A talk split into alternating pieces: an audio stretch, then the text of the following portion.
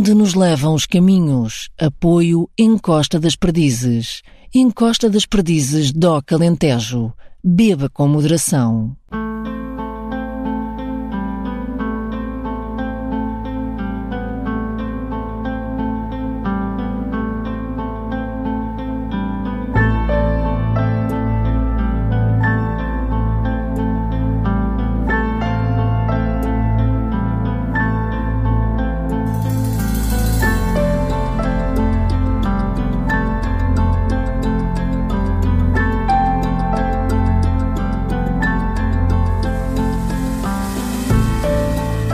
Nasceu em Torre de Moncorvo, fez o liceu em Bragança, medicina em Coimbra.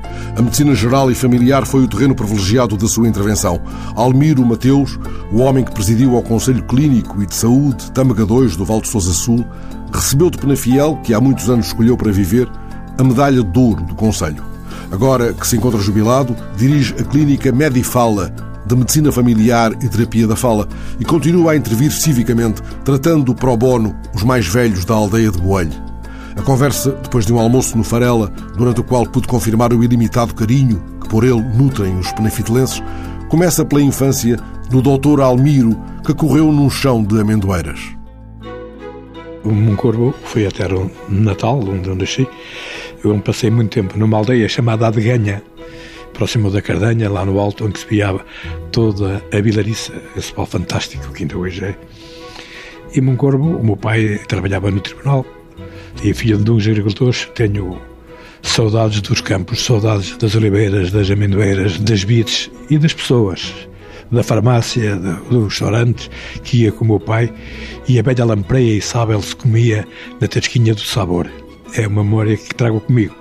Depois, devido à, à minha formação, tive que ir para Bragança e estudei no Liceu Nacional de Bragança, onde recebi alguns prémios por ser bom aluno. E a partir daí tive a, a, minha formação toda foi em Coimbra. Em Coimbra, onde fiz o curso de Medicina. E depois do curso de Medicina, eh, fiz os estágios, estive na Covilhã. E veio parar aqui a Penafiel. Mas foi ainda em Torre de Moncorvo que ganhou a coludice, se posso dizer assim, da amêndoa coberta. Sim, sim, eu gosto muito, gosto muito. Aliás, é um ex-libris da nossa amêndoa. A nossa amêndoa coberta acho que é uma coisa impressionante. É, é, é a memória de um povo. É e a sua infância? Roeu a amêndoa coberta e vadiou em que recantos eh, menos acessíveis aos que passam na estrada? Eu vadiava muito naquelas escadas que sobem para a Câmara, nos becos e no lugar da feira.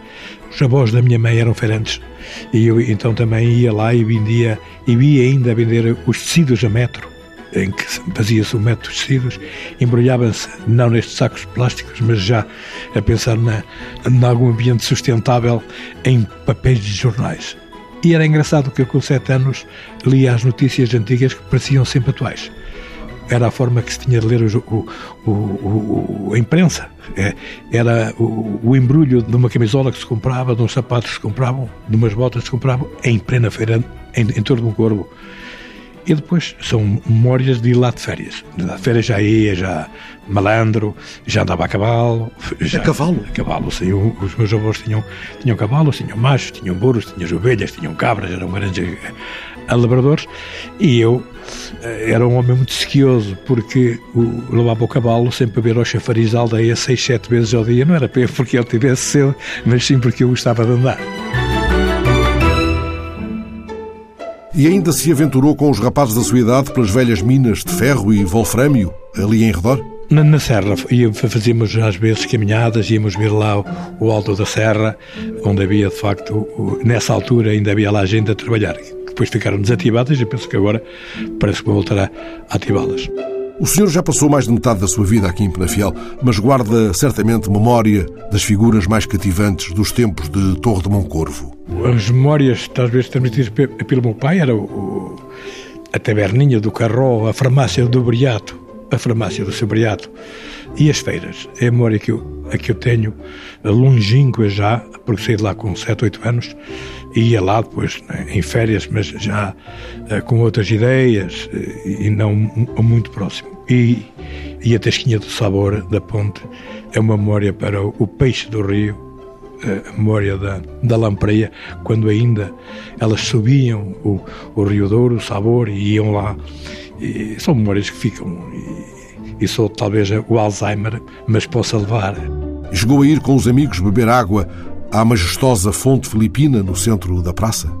Sim, sim, sim, sim. E, e não só. E ia meter-nos lá dentro. lá dentro. E, e, eram, eram os batizados. Quando eram mais novos, aquela água fazíamos o ritual do, a do batismo, beber aquela água fresquinha. Era uma água cerimonial. Cerimonial, sim. Ah, e cerimonial também, mais tarde, passado este tempo todo, o seu regresso, imagino, à Torre de Moncorvo, à mesa da Taberna do Carrote, que agora aqui falou e que é um lugar mágico, um lugar incrível. Sim, é um lugar que é para sempre visitar, porque as coisas boas não se esquecem. Acho que é, que é importante. E quer na taberna do Carró, em Torre de Moncorvo, quer mais perto de Bragança, para onde foi viver uns anos, imagino que aprendeu o segredo das casulas com botelo ou das migas de espargos. A gente foi a viver para Bragança, onde, onde temos casa, que é nas redondezas de Gimão, nas redondezas de, de Raval, da Abeleda, onde tenho um amigo que é um grande artesão, o Gilberto, que me faz as minhas navalhas, eh, que eu acompanho sempre, seja para que lado for, e Vinhais, e Vinhais, que é uma referência, quer queiram, quer não.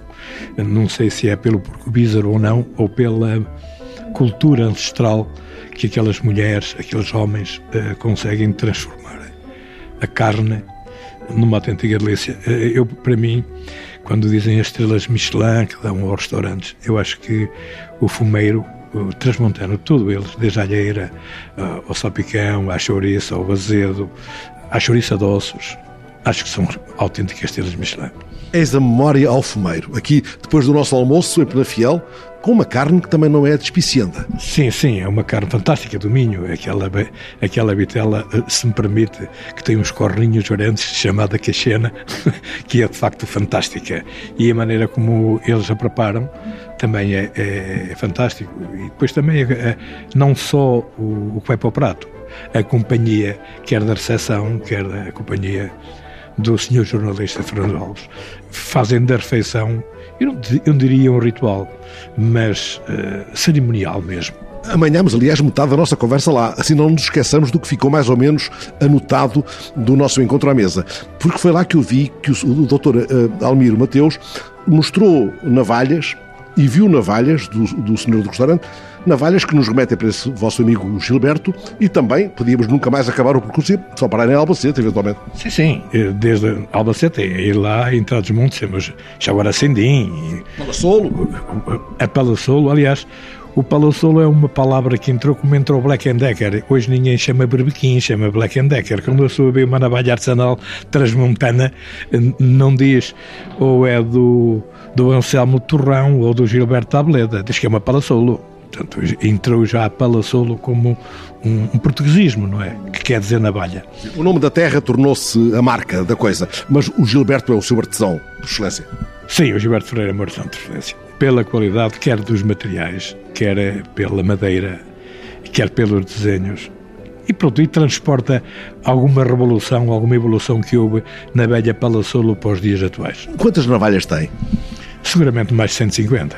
Seguramente de, dessas. Porque depois também tenho facas. Tenho facas, algumas transmontanas, outras japonesas, porque eu também tenho uma paixão que é partir peixe. Eu gosto muito de peixe, apesar de ser um transmontano, eu gosto muito de peixe.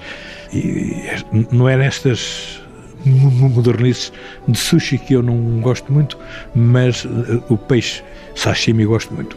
Bem, bem partido, bem laminado, temperado à minha maneira, não com os molhos japoneses, mas o velho molho transmontano da posta que serve para qualquer peixe. O pimentinho doce, o azeitinho de lá de cima, ah, uma colherinha de vinagre e um alho esmagado, misturado com um bocadinho que já há poucas, acelgas ou meruje, ou o velho coentro ou o novo coentro, que é tão típico uh, do Alentejo, mas ele é oriundo do Peru, do Peru vou fazendo uns cebichezinhos e tal, vou, vou me entretendo e vamos comendo. E, e, é engraçado porque toda a minha prole, os meus filhos e as esposas, já gostam, já comem aquilo, oh, pai, deixa tu a fazer, pá.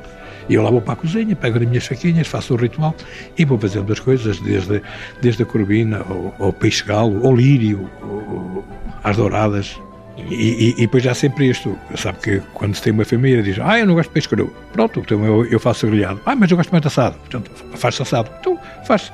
Uh, a família é para isto. É para sermos solidários com os gostos e, e está disponíveis para. Lembro-me de, ao almoço, o ter ouvido enaltecer o reaproveitamento dos chamados desperdícios. Quer explicar a sua ideia? As pessoas uh, descascam cebolas, atiram com a casca de cebola. Descascam batatas, atiram com a casca de batatas. Descascam alho, atiram com a casca de alho.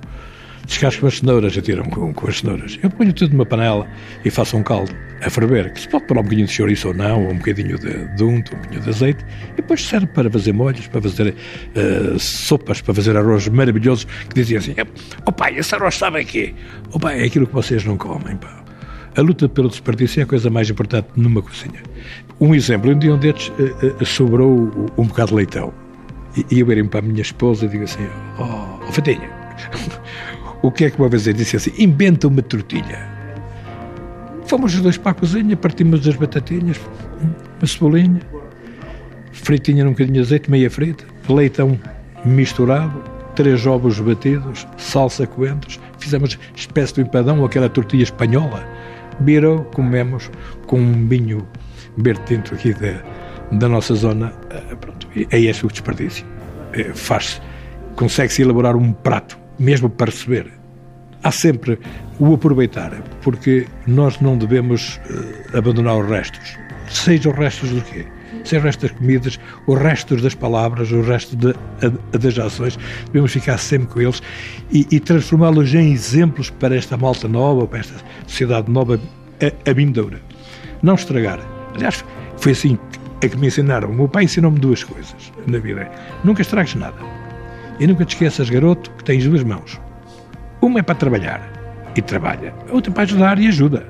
E tem sido assim a minha vida, deixei a Penafiel de 38 a 39 anos. Ainda não falamos de medicina, mas estou a falar com um médico jubilado, um médico que ganhou muito dinheiro com a medicina, mas que desbaratou o seu talento e a sua disponibilidade para os outros permanentemente. E aí é o seu maior ganho, onde não recebeu dinheiro é que ganhou mais, porventura. Mas lá chegaremos a isso, porque agora falou da palavra. A palavra é importante para um médico.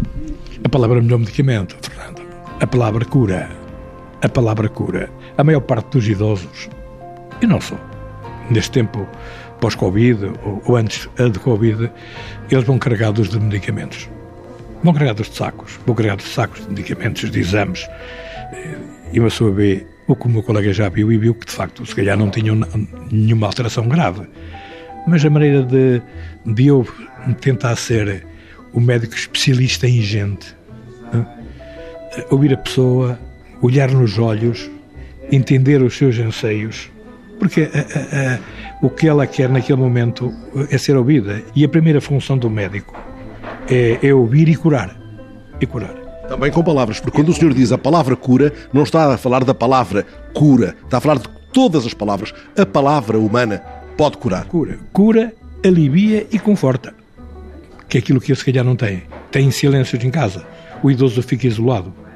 Portanto, essa violência, entre aspas, que há, eh, os familiares vão trabalhar. Ele fica em casa e fica a ouvir o seu ritmo cardíaco, ouvir a sua dor, ouvir a sua dor de cabeça, ouvir a sua dor a dos ossos. E isso não passa com os brofenes nem com os voltarenses. É. Se ele tiver esses problemas, essa mágoa dentro dele, e se conseguir libertar as mágoas, porque mágoa também me ensinaram um dia que, que entristecem. E o entristecer não é depressão. E anda muita gente aí confundida. O entristecer é um sentimento. Como é, eu estou feliz, estou entristecido. E esse entristecer leva-nos a uma, a uma situação eh, importante que, nesta medicina, a ligação que eu tenho com as pessoas, que é a mágoa. Se eu for atender uma mágoa, eu, eu, eu digo que é uma má água. Ora, nós guardamos as más águas. Não. Em Penafiel aprendi que as, as más águas arrumam-se na minha terra, em Moncoro e em Bragança, dizem deitam-se fora. Então por que é que nós guardamos dentro de nós essas mágoas que são ameaças, pois causam as tais, os stresses, as ansiedades, as depressões. As... Ficam inquinadas. Ficam inquinadas. E água inquinada não serve para nada. Pois não. Só para os mosquitos. Só para os mosquitos. É como a mente que não pensa. A mente que não pensa que está parada gera um tolo. Não sei o que digo, Einstein diz ele. Mente que não pensa mente que não age, geram tudo. Isso é conversa de doutor ou de médico? Porque também sei que o senhor costuma fazer uma distinção. O senhor diz que há doutores a mais e médicos a menos. Sim, é, aliás, eu, eu, gosto muito desse termo. Não foi o que eu queria, mas eu, eu, eu uso sempre. Porque ser médico é, é vestir o papel do doente, é estar no outro lado. Saber. Eu um dia, eh, nas formações que tenho dado, digo sempre aos meus colegas mais jovens: um dia vocês deviam ir à urgência e estarem lá oito horas à espera e ninguém vos diz nada. E depois vocês vão, vão sentir o que é ser doente. Então nós temos que vestir o, o pôr-nos do lado do doente. Isto é, não é vestir o casaco. Tem que haver o filtro, a barreira, mas tem que haver uma aproximação. Uma aproximação da empatia, uma aproximação da amizade, ser solidário, de lhe abrandar a dor. Porque o meu corpo não é só corpo. Se quiser é espírito, é mente, é consciência. E se nós dermos apoio a essa consciência, trazemos um homem mais, mais crente, crente no sentido de acreditar mais nas suas capacidades e quando acredita fica mais tranquilo, fica mais seguro e fica, se calhar, mais aliviado.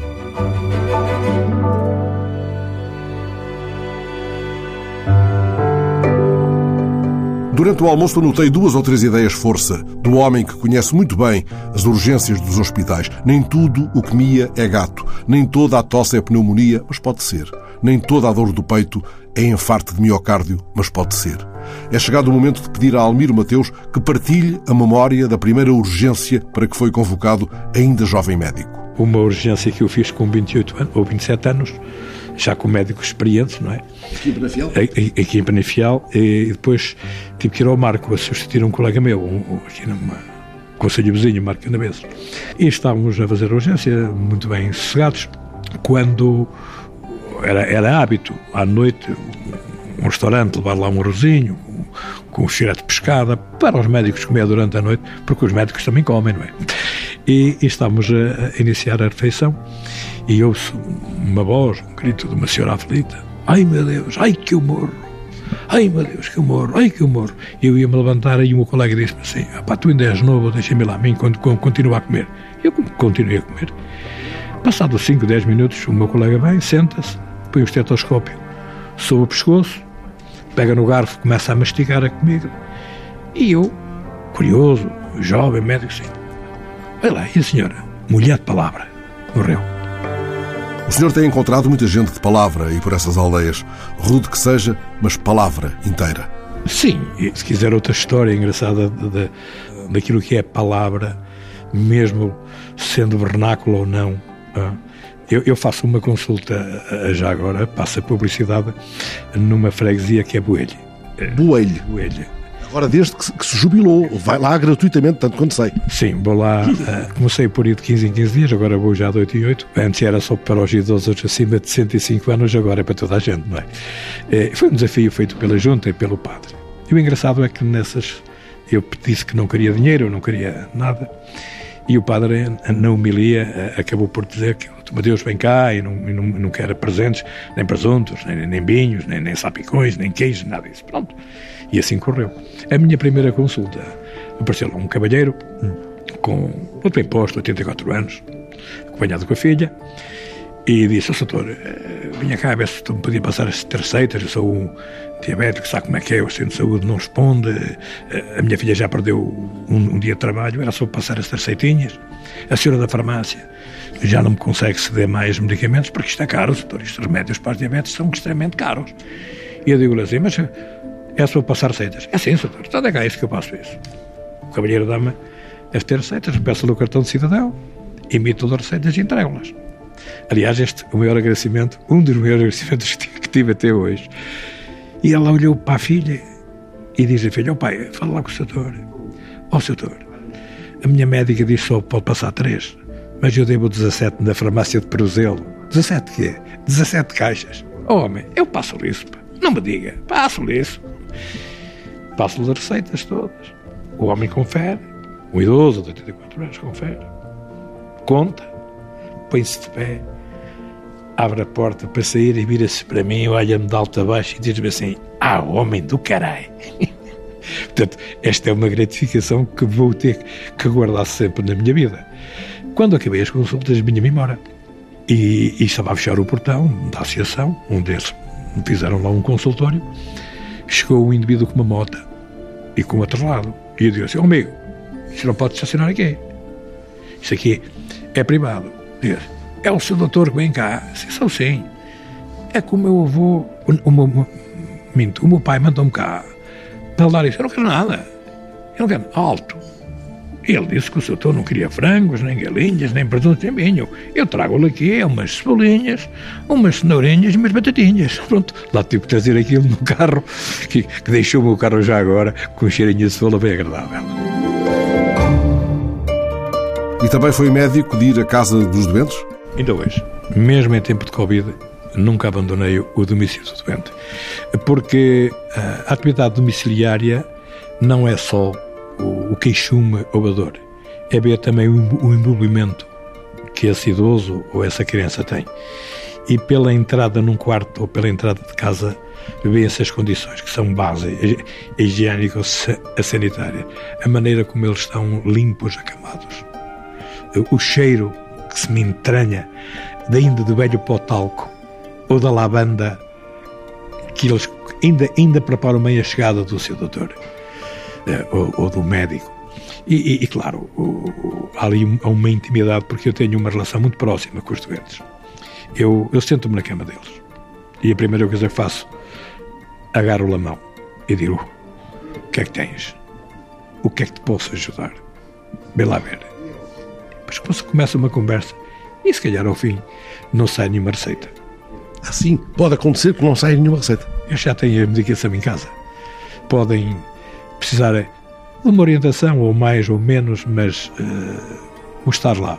Aquilo que eu digo, ser especialista em gente, compreendê-los, ver os seus anseios, as suas dores, os seus problemas e tentar aminorá-los. É essa a grande diferença. A grande diferença que existe, pelo menos aqui eu faço, esta medicina de ligação, é, é, é saber ouvir.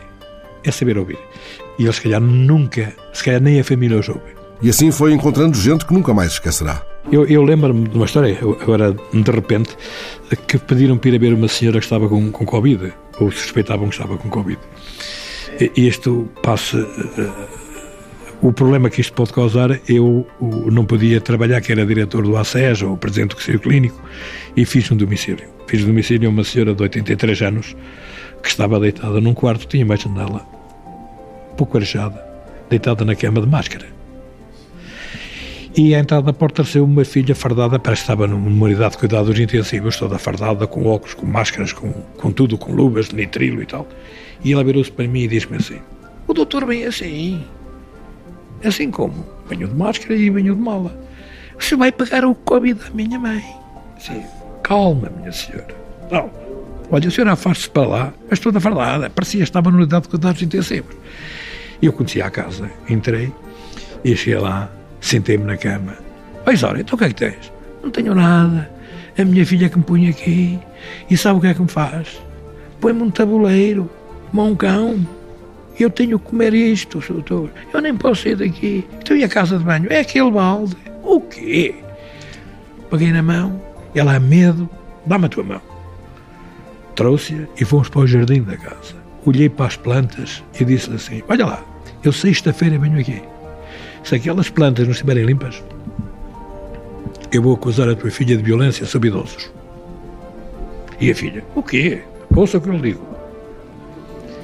Sentas-te aqui, tiras as ervas ruinzinhas, lavas as mãozinhas, sentas-te, vês a televisão, ou fazes renda, não te querem enfiada naquele quarto úmido, escuro, Oito dias depois fui lá. Já estava a filha só de máscara. E a senhora dava no quintal. E eu vi, Tesaurinha, oh, doutor Mateus, eu não tomei nada dos remédios que tinha aqui. Eu limpei tudo. Olha, olha, olha esta salsinha como está. Olha esta, esta rosinha já estão aqui. Olha lá, está a ver? Esta ocupação, esta partilha de afetos. Uma mulher estava enfiada num quarto escuro, são ventilado na cama com máscara. O medo que foi inserido pela comunicação social também, pelos doutores, que puseram o Covid assim, um, um bicho muito, muito agressivo, mas pelo menos ali ninguém ninguém vai. Há duas pessoas. A única pessoa que podia levar o Covid era eu, no processo da visitação domiciliária. Portanto, isto aprende-se. Aprende-se a, a, não deixar só quem já vive uma solidão de perda. Porque de falar bem, que saudades tenho do meu homem, ele nunca me tratava assim. Que saudades tenho. Pois bem, a, a, a memória. O fio, o, o fio. fio. O fio, o fio. Esse fio pode levar-nos a Pemba, em Moçambique, onde Almiro Mateus foi há uns tempos em ação de formação. Estávamos lá a fazer umas limpezas a umas feridas dentro lá de uma tendita. E estava um puto com uma, uma t-shirt muito comprida. Ele gastava para aí o XS, a, a, a t-shirt era para aí 3XL, não é? E... Um miúdo lá em Pemba, em Moçambique, lá, na zona mais tramada. Lá, Tinha uma seca incrível, ele todo, só se vinham os olhinhos dele e tal. E eu tive um bocado de fome e, e peguei num bocado de pão rico e untei com uma compota e ofereci-lhe. E ele, muito, muito admirado, será que é para mim? Então, come. Ele começa a comer e o último bocadinho não come. Eu, eu olho para ele, ele vira-se para trás e distribui o resto do pão a um cão que só tinha ossos. E o cão, pomba. Portanto, esta imagem me marcou bastante. Tanto é que depois uh, virei-me lá pão, pá, arranja-me aí o pão todo e tal. Lá, lá arranjamos o pão todo, o pão rico, vem lá tudo a partidinho, passas a publicidade mais umas conservas, mais isto, e arranjamos um, um, um, saco e demos aquilo ao rapaz, o rapaz correu, eu fui atrás dele e vi uma coisa maravilhosa, vi eles todos sentados a dividirem o pão, uh, uma ceia, uma ceia pelas crianças lá, com idosos, a vigiar tudo isto. São, são marcos uh, africanos que são, também são portugueses. Podia ser uma aldeia, em Boelho, podia ser Boelho, Boelho, com mais palmeiras ou menos palmeiras. O que é que marca, que memória tem da paisagem de Pemba, com esse quadro de humanidade ferida? A terra seca e gratada. Terra seca e gratada. Eles iam buscar água a mais de 12 quilómetros. A mais de 12 quilómetros. A cor da água era um, é uma água carioca de café depois eles coavam, coavam, coavam, e, e depois ficava já um, um, castanho mais levezinho, mas era a que havia, era a que tinha que se beber. Deram-lhe, entretanto, os daqui, estes a quem serve como médico há quase 40 anos, uma medalha de ouro. Agora já não sai de Penafiel nem à pancada. Não, a Penafiel, a Penafiel, por muito custo a algumas pessoas, é a minha terra de adoção. A minha terra de adoção. E eu vim aqui parar, eh, se calhar por mero acaso, porque quando houve o concurso nacional, Fernando, eh, eu parei porque tinha boa nota e podia escolher, podia ficar no Porto, podia ficar em Lisboa, podia ficar onde quisesse. Mas como a minha primeira esposa estava grávida, eh, não, tinha tido um filho e, ficou colocado no Porto, tenho que ir para Penafiel. E então eu pus três exigências. Cidade próxima do Porto, com cinema, porque eu, amantes dos cahiers do cinema, do, do, do Truffaut, do Godard, do Buñuel e tal. E que tivesse um clube na primeira divisão. Pronto. Eu estive a ver Penafiel. Pronto. Bem, bem, bem para Penafiel. Passado um ano ou dois, não tinha cinema. Nem o clube ficou na primeira divisão, mas ganharam um médico, ganharam um amigo, ganharam um bom rapaz. É, ou como diz o, o meu amigo Alberto Santos, Cuido de saber como é que conseguiu arranjar tempo para tanta atividade, com responsabilidades clínicas, colaboração com os bombeiros e com o clube de futebol, Associação de Pais e Amigos de Diminuídos Mentais, consultas pro bono e umas patuscadas com os amigos. Responde que por alguma razão nunca usou o relógio. E é verdade que já lhe chamaram bruxo. Eu vi uma criança, por exemplo, tinha febre, abria-lhe a boca, havia lá umas manchas na boca e dizia-lhe assim: Olha lá, dentro de dois, três dias a criança vai ficar toda sarapintada, eh, pode ser sarampo e tal. Não, não a à luz, não, que não vale a pena, espera dois, três dias. Se não melhorar, vens cá ou chamas-me e eu, e eu vou lá. Mas tu, mas como é que sabe que a minha filha vai ter isto? Vamos ver daqui a dois, três dias. Só dois, três dias aparecia, que é o curso normal da doença. São as tais chamadas manchas de Koplik, que se aprende lá nas medicinas, que depois saltam para o corpo e, e dão a virose. Tu vês como fazia o diagnóstico diferencial e a evolução natural da doença era o bruxo. Outras vezes vinham com a dor nas costas, ai, ai, já fui ali, já fui além. Olha lá, se isto aparecer aí umas brabolhas, umas bolinhas e tal. Não fique preocupado, que isso é a zona. A zona é o cobrão, seu doutor. Sim. Oh, doutor, mas o cobrão não é muito grave, que diz que dá a cabeça para leva ao rabo e uma se aperta e pode morrer. Não, não, nunca vai a cabeça ao rabo. Oh, doutor, e acha que eu posso talhar? Oh minha senhora, talhe ou não talhe, o percurso da doença vai ser o mesmo. Mas olha, mas vai aparecer, vai, vai ver. E passados dois, três dias, lá para eles dizem, vai já é bruxo. Lá estão muitas vezes bruxos. Mas disseram isso na cara? Sim, sim. Vamos ali ao doutor, ao doutor Mateus porque ele acerta. Acerta. O acertar é ouvir. Ora, isso nos reconduz ao primeiro domicílio da longa jornada médica de Almir Mateus. Lembra-se? Há dois. Há um uh, domicílio que eu fui chamado a ver um senhor que tinha uma, uma dita trombose, uma ABC, de uma aldeia próxima, aqui de, a de Penafiel. Foi com um taxista amigo. E quando me deixou lá junto à casa, diz-me: é aquela casa lá em cima, seu doutor. Eh, e eu cheguei lá e tal, fui visto por uma senhora típica desta zona, com um lenço preto, todo preto, com um bocadinho de bigodinho, não havia depilação muito na altura, e diz-me lá assim, é o seu doutor, sou sim, ai, o meu homem está tão mal, tem uma trombose há mais de 15 dias, anda cá o médico a, a tratá-lo, então ele está onde? Está lá ao fundo. E eu, curioso, peguei na minha malinha, e lá fui ao fundo. E o que é que eu vi? Eu vi um homem sentado a falar com o animal. Amor, puxa, tu vais ser capaz. Eu estava, estava estupefacto. Mas que animal era? Era uma vaca a ter um bitel de modo natural e o labrador a puxar. E eu fiquei, foi a primeira vez que vi na minha vida. E de repente cai o bitel, dá dois jabanões, ele vira-se para trás, bate as mãos e vira-se para mim e diz-me assim: Ó oh, senhor, já não é preciso. E digo-lhe eu: Ó oh, amigo, eu não venho para a vaca, eu venho para si. Aí é o senhor doutor. Ah, então espera aí. Foi lavar as mãos, bem-se pé de mim. Ele não tinha trombose nenhuma, tinha uma paralisia do facial, eh, que, que é provavelmente pelo frio ou algum vírus e tal. E pronto, e depois, ai, vamos a contas. Depois eh, passo por lá, eu, eu não faço contas no domicílio dos doentes, passo por lá e depois a gente, com a minha funcionária, faz isso. Eu estar a descer para o táxi, vem um indivíduo, com dois sacos. E disse, boa tarde, boa tarde. Então, o que é mais? Olha, quer vir a fazer uma serena a uma vaca, ajudar? Ela é preciso. E já nasceu.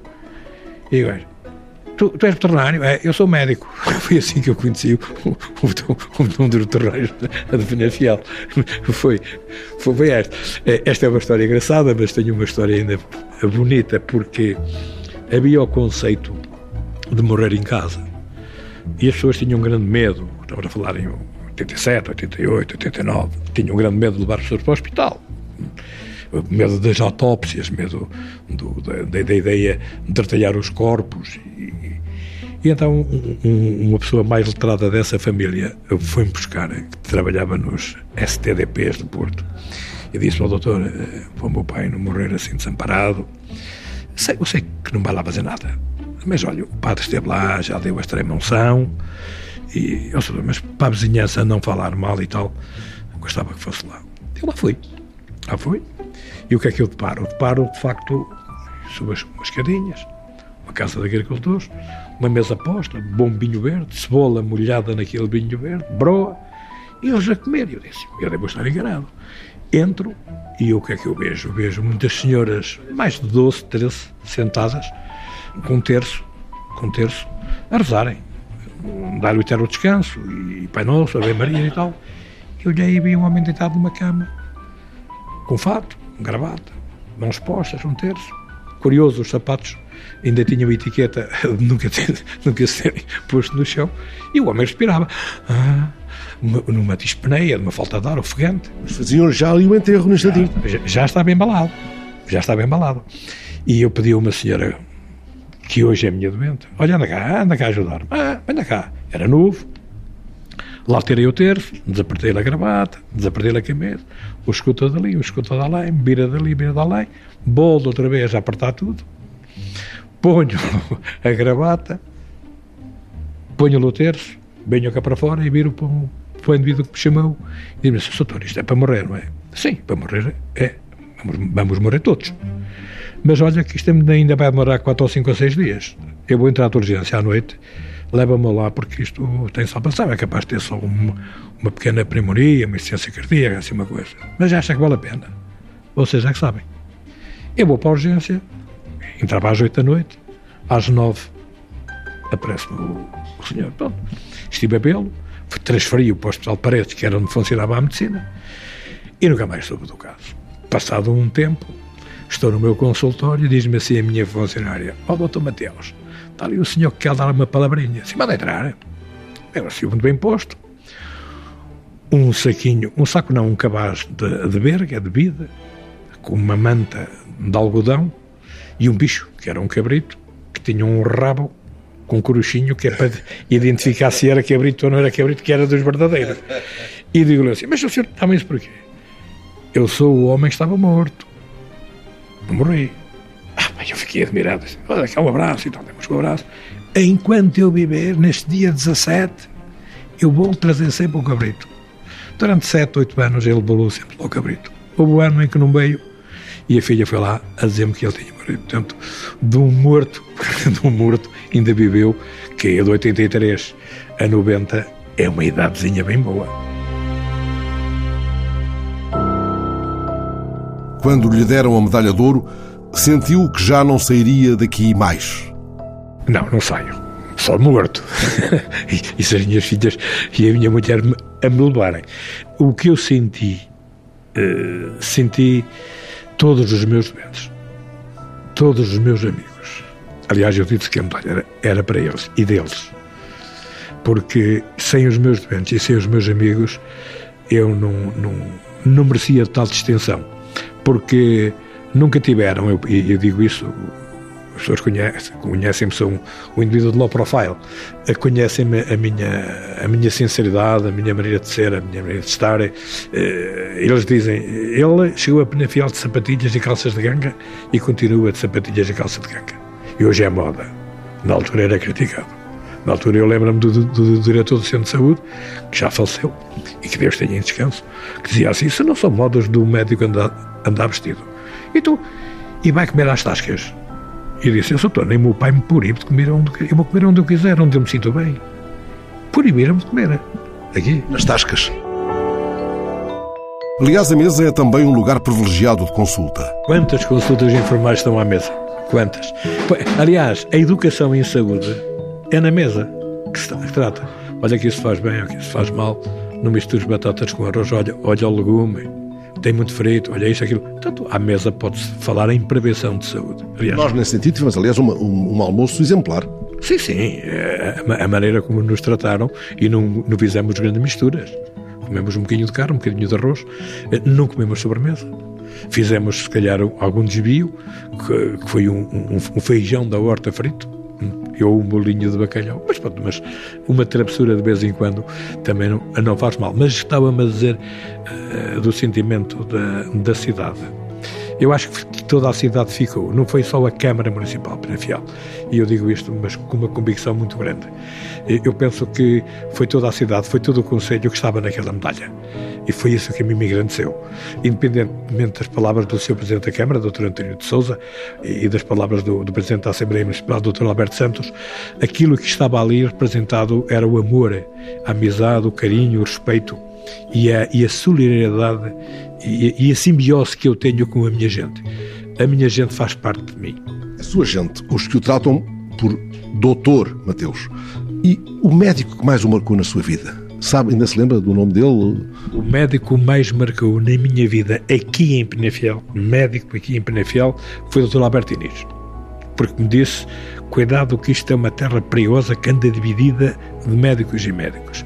E com a tua maneira de ser vais criar aí muita hostilidade.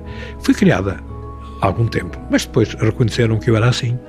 Era o meu modo, era a minha maneira de ser era a minha marca, se quiser, era a minha medicina de ligação às pessoas. Era o ser solidário, o ser amigo. Não tens dinheiro, não pagas, pá, deixa lá. Pagas com outra coisa, se quiseres, dás-me um abraço. Ó, oh, doutora, dás-me um abraço, pá. E tu sabes que eu abraço, pá. O teu abraço é assim uma festinha. Não há nada, pá. É um laço, pá.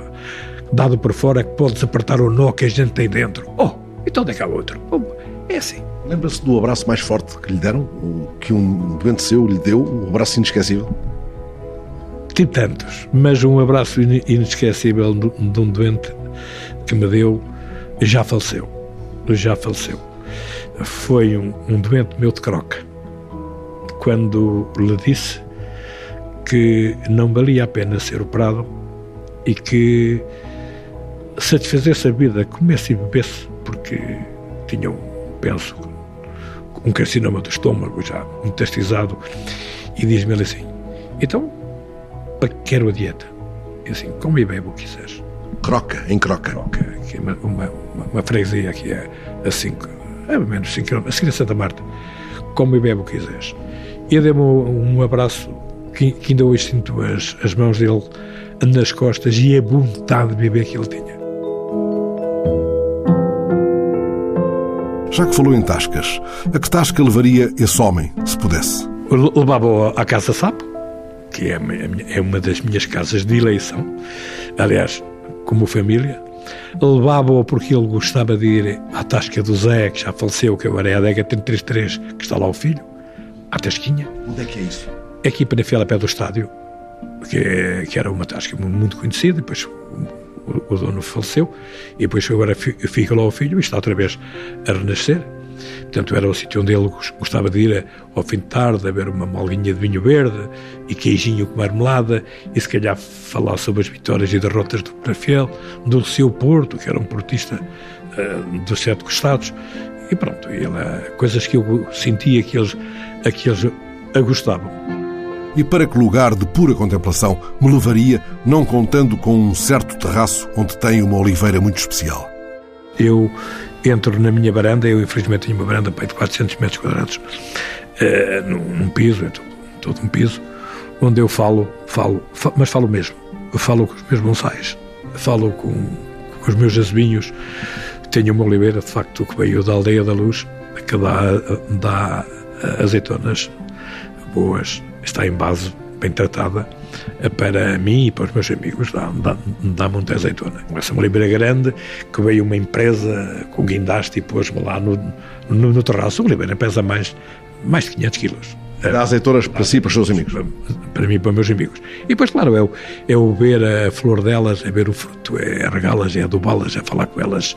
E, e nos bonsais é uma árvore, é uma árvore. Não se pode olhar para aquilo como se fosse um objetivo. Não, é uma árvore, uma árvore sério. Estamos neste tempo, eu tenho cá fora a volta de 40, 50, estou a apanhar esta chuva toda e este vento, e é assim que eles estão. É evidente que o bonsai é sempre uma árvore do exterior. Há quem queira bonsais de, de, de interior. E há, e há. Mas eu, para mim, o bonsai é uma árvore. Uma árvore. Mais pequena, mas árvore. É uma árvore. É uma árvore. Ponto. E, e tem que ter os cuidados. Tem que ter, eu não posso ter um pinheiro na sala. O pinheiro tem tem, tem que estar cá fora. Não posso ter uma, uma ginkgo biloba, que tinha uma ginkgo biloba, que está comigo há 38 anos. Uh, não, não a posso pôr na sala. Posso pôr, se for lá jantar e fica bonita para as senhoras, aquele encanto que tem de dar. Mas não é isso que o senhor quer dela? Não, não, não. Ela, ela é, uh, se calhar, é a minha confidente. Se, se calhar só, já ouviram muito. E também já recebi muito. Sabe que o silêncio transmite-nos às vezes maiores falas do que um amigo a falar comigo. Hei de imaginar muitas vezes este homem que abraça os doentes, conversando com as suas árvores no terraço do sexto andar, onde vive.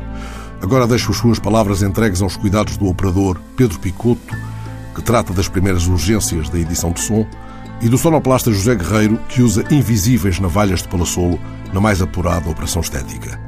Um dia voltaremos à mesa do Farela, em Penafiel, ou talvez à taberna do Carró, na Torre de Moncorvo, da infância deste homem admirável, a quem os doentes chamam às vezes Doutor Bruxo.